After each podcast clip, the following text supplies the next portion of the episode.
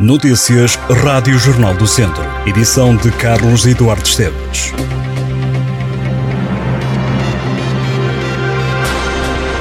As obras de requalificação da Estrada Nacional 229 entre Viseu e Sátão, reclamadas há uma década, estão atrasadas devido à demora no processo de expropriações dos terrenos por onde vai passar a nova via.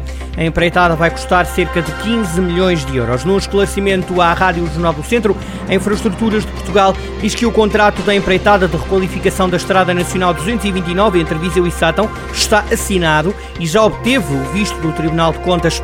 Nesta fase decorre o processo de expropriações que, dadas as características da intervenção a realizar e também o elevado número de parcelas a expropriar, tem sido mais moroso do que a empresa pública pensava.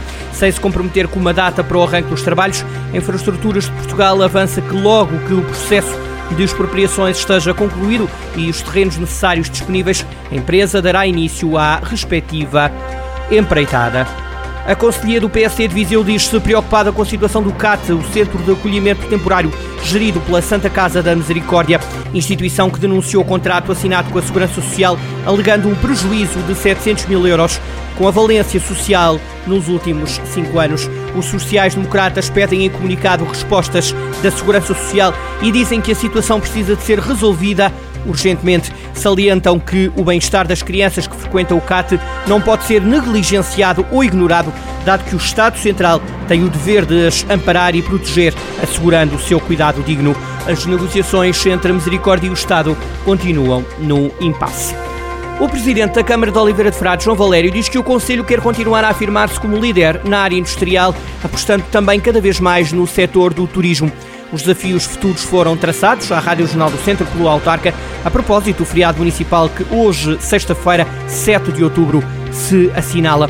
Nesta altura, o município tem em curso mais de um milhão de euros de pavimentações de estradas a decorrer em todo o Conselho. Até ao final do ano ou início de 2023, João Valério conta dar início às obras de requalificação do Centro de Saúde, à reabilitação do edifício dos Espaços do Conselho e ao arranjo do Cineteatro Dr. Morgado. No total, empreitadas que custarão mais de 2 milhões de euros.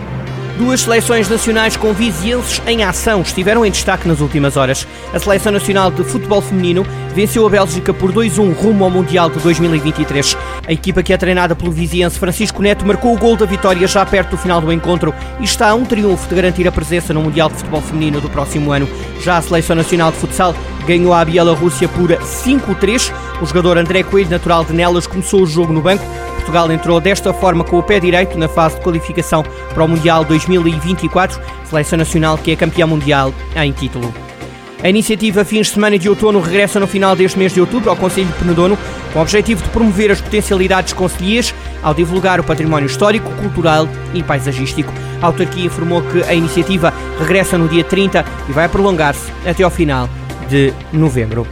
Em Moimenta da Beira, a Câmara Municipal anunciou a adoção de medidas para incentivar a natalidade. O município vai dar cheques prenda no valor de 1.500 euros por cada nascimento ou adoção e também vouchers de 2.500 euros para apoiar nas despesas com creche, consultas, medicação, higiene, puericultura, alimentação, vestuário e calçado, desde que sejam feitas dentro do Conselho. O executivo presidido pelo socialista Paulo Figueiredo aponta para uma nova política social de incentivo ao crescimento e à dinâmica demográfica do Conselho e quer fomentar a qualidade de vida da população de Moimenta da Beira. Em Mangualde, a Câmara Municipal vai atribuir novas bolsas de estudo aos estudantes do ensino superior do Conselho pelo sétimo ano consecutivo. As candidaturas já estão abertas e devem ser entregues até dia 15 de novembro. O Executivo revela que no último ano letivo foram apresentadas 76 candidaturas e atribuídas 56 bolsas no valor de 12.500 euros. Já nos últimos seis anos, a autarquia deu um total de 200 bolsas, investindo 70 mil euros. Os municípios de Oliveira de Frades, São Pedro do Sul e Vozela lançam a partir desta sexta-feira uma nova iniciativa cultural que quer celebrar o talento dos artistas da região de Lafões. O projeto Em Rede Lafões Terra de Cultura vai apresentar o ciclo de espetáculos Lafões ON, que durante 12 noites, nos meses de outubro e novembro, levará o talento dos agentes artísticos desta região aos palcos dos cineteatros de Oliveira de Frades, São Pedro do Sul e Vozela. O evento arranca no Dr. O evento arranca amanhã no Cine Teatro Dr. Morgado, em Oliveira de Frades, com a atuação da banda Bell e os Monstros, pelas nove e meia da noite. Ainda vão atuar os Tricô, seguem-se as atuações da banda acústica no dia 27 de novembro e dos Sax on the Road e Maria Amélia no dia 28.